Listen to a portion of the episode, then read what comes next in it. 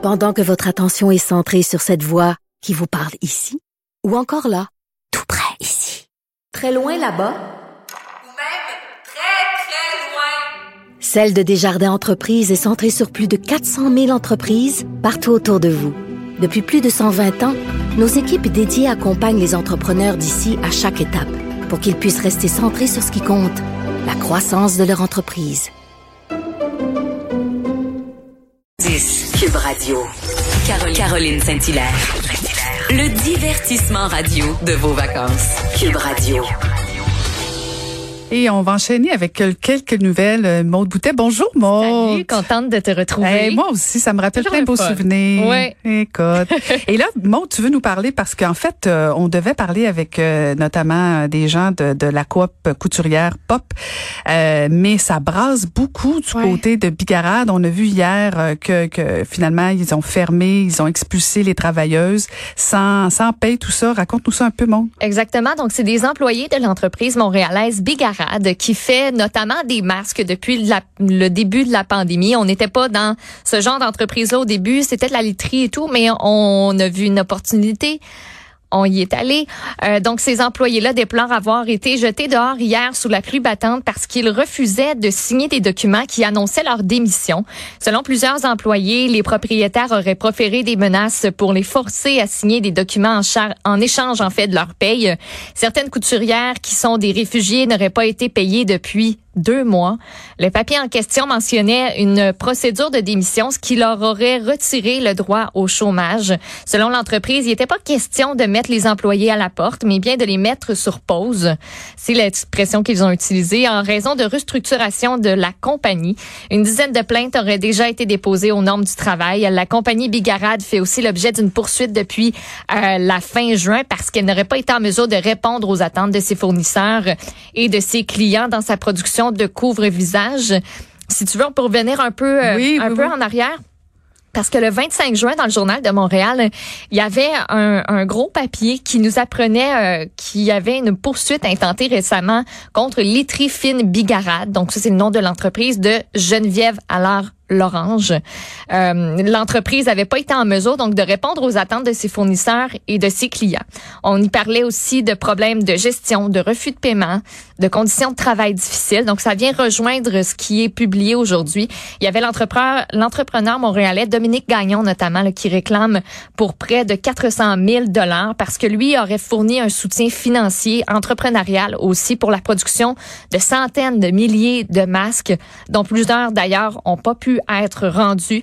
Euh, donc lui, c'est la somme qu'il récolte.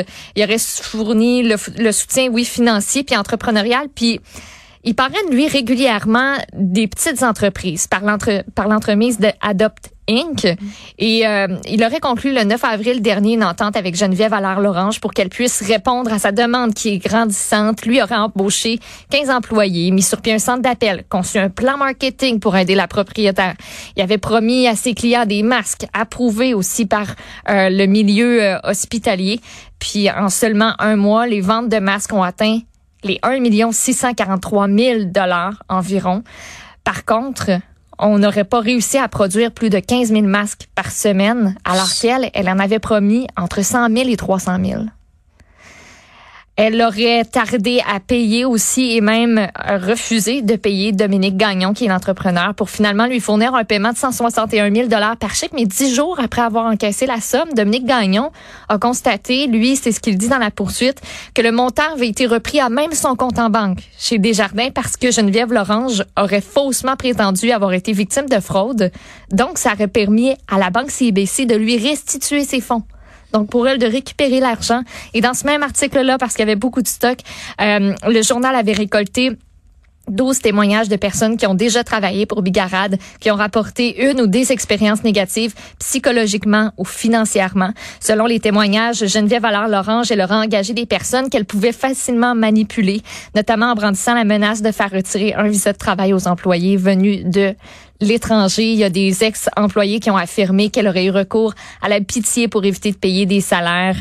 Euh, donc, euh, il y en a beaucoup aussi qui affirmaient courir après leur paye C'est pas rose. Non, puis c'est c'est c'est triste comme fin d'histoire d'une entreprise parce que bon, ça faisait de la fierté il y a quelque temps cette entreprise là. Bon, t'es Oui, était votre literie au. Québec, voilà, c'est ça. Mais là, euh, là, on apprend d'autres choses. L'autre côté euh, sombre euh, de, de cette entreprise là qui, qui se termine assez mal. Merci. Certainement qu'on n'a pas entendu parler de. euh, on n'a pas fini en Non, fait pas entendu. fini, entendu- ça. Voyons. Je En tout cas, bravo, euh, bravo à la coop avec euh, Camille, Camille Goyette-Gingras là, qui, qui est allée chercher toutes les, les travailleuses en fait euh, qui étaient sur le terrain. Moi, j'ai suivi sur euh, son fil Twitter Oui. et euh, c'est très généreux de sa part et je sais que depuis le début, euh, Camille elle travaille fort pour pour aider ces couturières là. Absolument.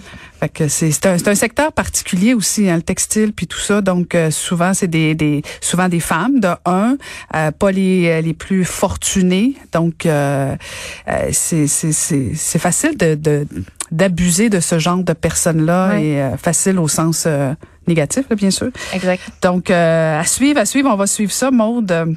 Et sinon, euh, quoi d'autre dans, dans la... dans- J'ai-tu Ben- manqué quelque chose pendant que je, je, je débattais fortement avec Varda? Ben écoute, je pourrais revenir sur l'histoire euh, d'un chauffeur de la STM. Ah ben oui, ben oui. Un chauffeur d'autobus de la Société de transport de Montréal qui se vante sur Facebook de ne plus désinfecter son véhicule depuis qu'il a fait ses recherches sur le virus. Christian Lachance a publié le 2 juillet dernier un long statut sur sa page Facebook qui faisait état de ses dites recherches sur la COVID-19 et lui conclut que le virus n'est pas plus dangereux qu'une grippe et que toute personne détenant un bon système immunitaire y survivra car c'est une fausse pandémie afin de mieux contrôler les gens. Le chauffeur s'affiche comme un supporter de la Fondation pour la défense des droits et libertés du peuple, qui est dirigé par le complotiste Stéphane Blais, qui lui vient d'ailleurs de se faire larguer par son avocat, maître Guy Bertrand, dans une cause euh, qui lui portait là, par rapport euh, à la COVID-19 et les droits que, que nous avions dans ce temps-là. Il se positionne aussi contre euh, la vaccination ainsi que le port du masque, ce chauffeur-là. Le syndicat des chauffeurs d'autobus de la STM a refusé de commenter les déclarations de M. Lachance du côté de la direction de la STM. On assure qu'un suivi sera fait auprès du, euh, du dit chauffeur. Puis hier midi, Christian Lachance avait retiré son message de sa page Facebook. Lui a dit au journal la- l'avoir effacé cette publication-là pour ne pas avoir de problème avec son employeur. Il a tenu à préciser qu'il ne désinfecte plus son volant, en effet, mais qu'il se va se conformer aux règles sanitaires et qu'il va porter un masque, même s'il est contre. Parce que le port du masque obligatoire dans les transports en commun, c'est pour le 13 juillet, donc c'est pour lundi. Il est convaincu, mais il veut garder sa job.